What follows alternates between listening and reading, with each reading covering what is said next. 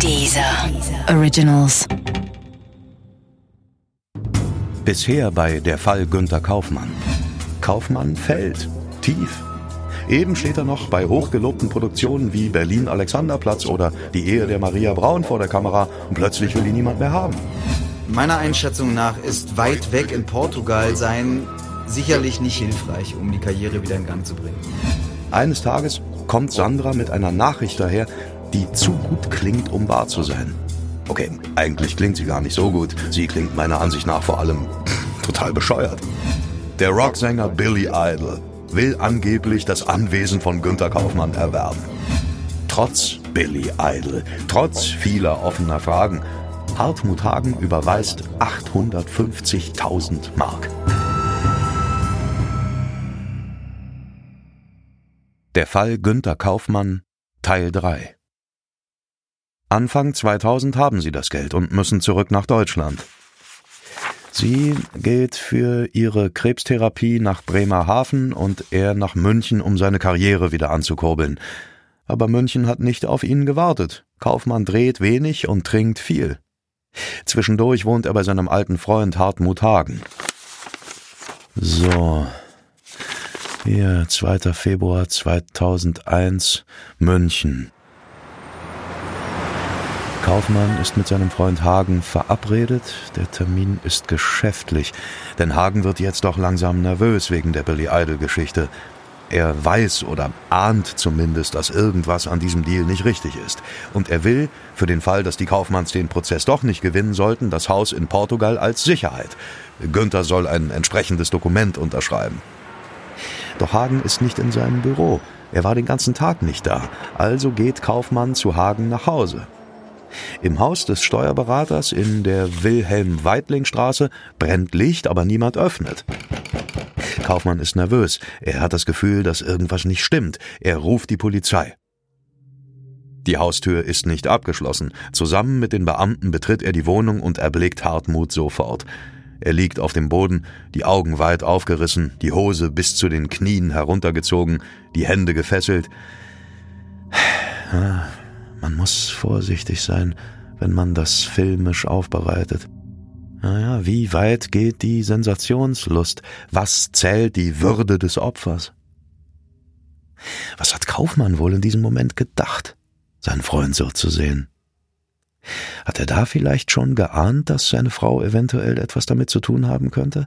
Hat er gespürt, dass sein Termin wegen der Unterschrift und der Mord kein Zufall sein kann? Für die Polizei ist er ein sogenannter Auffindungszeuge.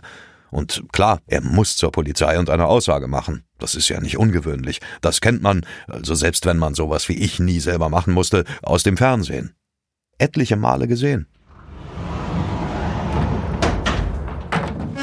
Am 3. Februar um 10 Uhr sitzt Günter Kaufmann dem Kommissar gegenüber und erzählt von seiner Verabredung am Vortag.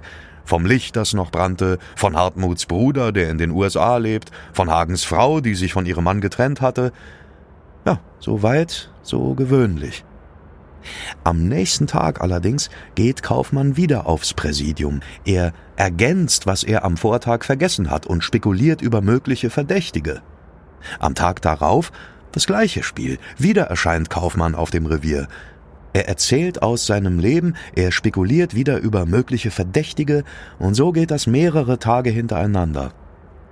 Laut Polizei erzählt er übrigens erst bei einem der späteren Besuche von seiner geschäftlichen Beziehung zu Hagen, wohingegen ich an anderer Stelle gelesen habe, dass Kaufmann selber behauptet, er habe das gleich zu Anfang offenbart. Inzwischen ist es der 8. Februar. Kaufmann ist wieder bei der Polizei, aber dieses Mal ist alles anders. Herr Kaufmann, ab sofort sind Sie Beschuldigter. Der Mann, der diesen Satz sagt, ist nicht irgendwer, es ist Josef Wilfling. Der Ermittler ist sowas wie ein Rockstar der Kriminalpolizei. Er hat den Mörder von Walter Sedelmeier hinter Gitter gebracht und den Mord an Rudolf Mooshammer aufgeklärt. Kaufmann fällt aus allen Wolken. Er, Verdächtiger, lächerlich, absurd, Wahnsinn. Ich habe lange über diesen Moment nachgedacht. Kaufmann war immer ein Kerl, der aus dem Bauch raus entschieden hat. der gestern noch auf der Gorch Fock war, plötzlich Familienvater und dann Zeitschriftenverkäufer und im nächsten Moment nennt er sich Schauspieler. Das ist keiner, der eiskalt einen Plan verfolgt. Er ist keiner, den man in einen mörderischen Plan einweiht und auch keiner, der so lange absichtlich zur Polizei läuft, bis die ihn verdächtigen muss. Also war er einfach naiv oder war er nervös, weil er mehr wusste, als er zugeben wollte? Günter Kaufmann hat ein Motiv und kein Alibi. Könnte er nicht nachts zu Hagen gefahren sein, am Tag vor der Unterschrift, bevor er seine Villa verlieren würde?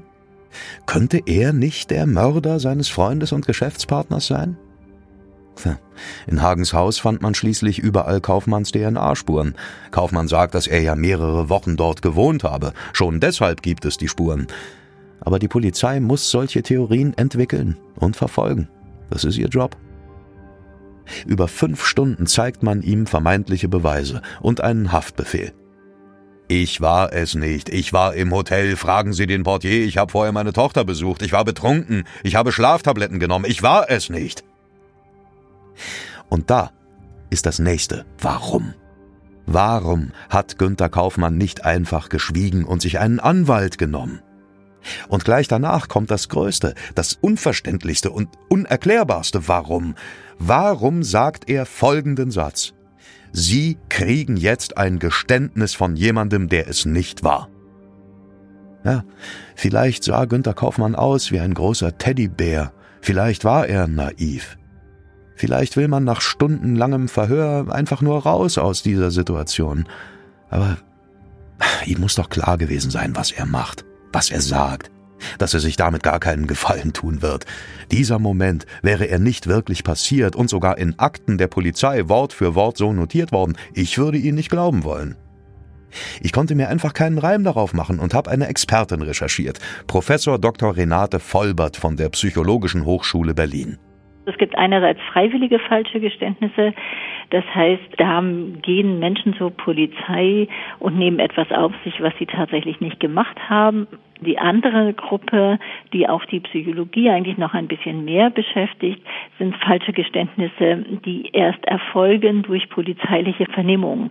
Jemand gerät unter Verdacht und sagt zunächst im Laufe der polizeilichen ähm, Vernehmung, dass er das auch nicht gewesen ist, also bestreitet halt den Tatvorwurf und erst im Laufe einer längeren polizeilichen Vernehmung legt er ein Geständnis ab. Das hat was damit zu tun, dass Menschen versuchen, diese, also dann oft sehr als aversiv erlebten Befragungssituationen zu beenden. Also, dass sie denken, ach, ich bin das ja nicht gewesen, aber offensichtlich wollen die das jetzt unbedingt von mir hören und damit das jetzt hier endlich aufhört, sage ich das jetzt. Das klingt sehr nach dem, was Kaufmann bewegt haben mag. Oder ahnte er hier auch schon, dass Sandra irgendwas mit der Sache zu tun hatte? Ob er alles wusste, etwas oder nur einen Verdacht hatte? So genau weiß das niemand. Angeblich, so heißt es später, wollte er verhindern, dass seine todkranke Frau ins Rampenlicht gezogen wird und damit ihr guter Ruf beschädigt wird. Eine dramatische Liebe. Oder romantisch. Kaufmann sagt, es war der Druck. Es war das Gefühl, dass die Wahrheit nicht reichte. Es war polizeilicher Psychoterror. Der erfahrene Ermittler sagte rückblickend über diesen Moment, Niemand schafft es, den Herrn Kaufmann zu einem Geständnis zu bringen, wenn der es nicht will.